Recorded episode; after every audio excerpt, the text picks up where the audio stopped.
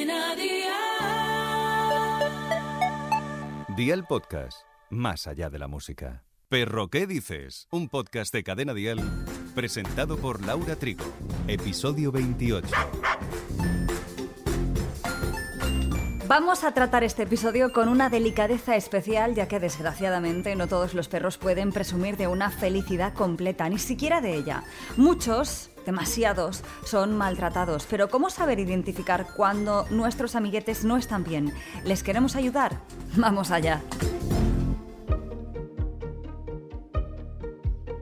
Pues sí, desgraciadamente es habitual observar casos de maltrato animal y podemos encontrar distintos tipos como la negligencia, castigo, tortura, todos ellos dejan un trauma en el animal, algo que les marcará en su comportamiento. Estos tendrán tendencia a inhibir su conducta en situaciones que para ellos son catalogadas como incómodas o estresantes. Eso quiere decir que aunque tengan curiosidad por su entorno, no muestren interés, ni siquiera quieran actuar con personas o perros por miedo a posibles consecuencias. Si queremos mejorar una situación así, deberemos mantener una buena estimulación mental, sea con juegos de inteligencia u órdenes básicas, fomentar el olfato con con el busca, un poco de ejercicio, pero nunca sin pasarse de una sobreestimulación ya que sería contraproducente.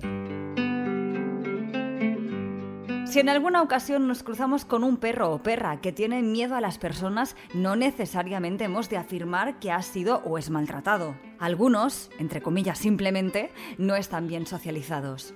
Aunque, si vemos que un perro tiene miedo cuando interactuamos con escobas, periódicos, levantamos la mano, etcétera, sí podríamos llegar a sospechar de que ha sido víctima de maltrato animal.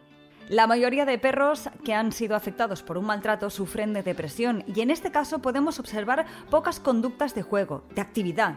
Los perros perras son animales sociables y dependen mucho de los humanos. Mantienen un comportamiento afirmativo debido a sus necesidades sociales, como con los de su misma especie y distintos animales. Entonces, si observamos que no hay vínculo de un propietario, propietaria con su perro, podríamos pensar que el apego se ha visto afectado. Es más frecuente que los que han sido maltratados muestren miedo o agresividad. Cuidado, aunque un perrete muestre algunas de estas señales, no estaremos delante de un cuadro de maltrato. Deberemos tener en cuenta más factores ya que no podemos juzgar a los propietarios gratuitamente. Así que en cualquier caso de sospecha de que un perro es víctima de abusos, deberemos acudir a un profesional para que nos ayude a gestionar estos problemas de conducta y así poder mejorar su bienestar y la relación con las personas.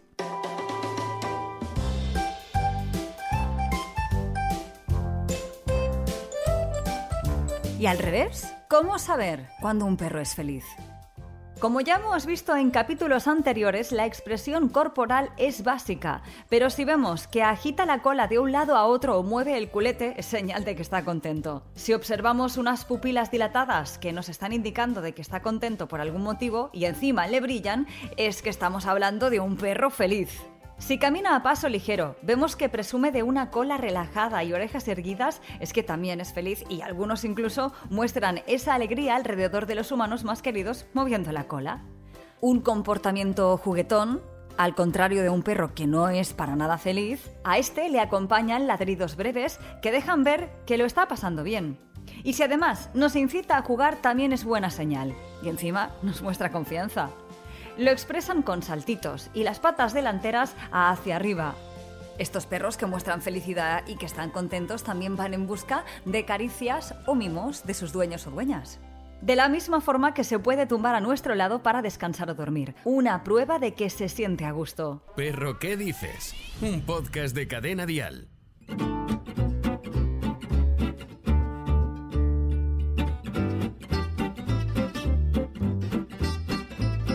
Cuando un perrete nos da la pata, significa confianza. Suele ser un indicativo de que se alegra de vernos. No obstante, y según el contexto, también lo hacen para pedir o llamar la atención. Pero si vemos una reacción muy positiva de nuestro perro al llegar a casa, esa es la clave para detectar que realmente es feliz y está contento de vernos. Hayan pasado 10 minutos o 3 horas. Si como ya hemos comentado anteriormente en este capítulo, tenemos sospechas de que un perro es maltratado o que no presume de bienestar o no lo vemos del todo bien y tenemos nuestras dudas, será mejor primero que acudamos a un experto para que nos ayude y nos diga en según qué situaciones qué podemos hacer. No solo de peludos vive el reino animal. ¿Sabes que existe una especie de caracol tan pequeña como un grano de arena? La comunidad científica descubrió dos nuevas especies de caracoles del tamaño de un grano de arena, los caracoles terrestres más pequeños conocidos en la Tierra. El diminuto tamaño de este caracol se refleja en su nombre científico, Angus topilapsamion, derivado de la antigua palabra griega que significa grano de arena. Los científicos encontraron un gran número de esta especie en la pared de una cueva del norte de Vietnam. El caparazón de esta especie mide 0,6 milímetros de diámetro.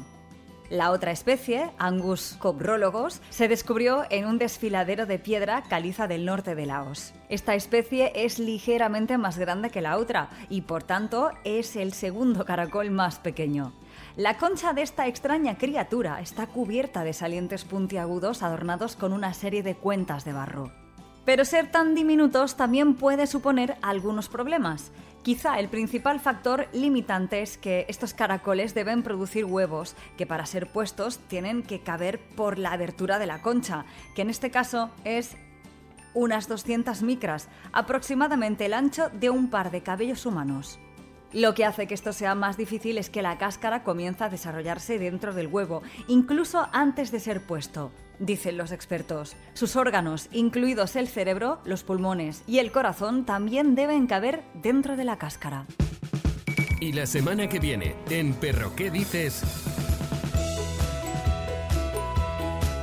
Daremos una vuelta por el hospital veterinario. Ojo, nos iremos de urgencias con nuestro veterinario profesional Pablo Conejero. Así que te esperamos. Gracias y hasta la próxima. Perro ¿Qué dices? con Laura Trigo. Suscríbete a nuestro podcast y descubre más programas y contenido exclusivo accediendo a Dial Podcast en cadenadial.com y en la aplicación de Cadena Dial.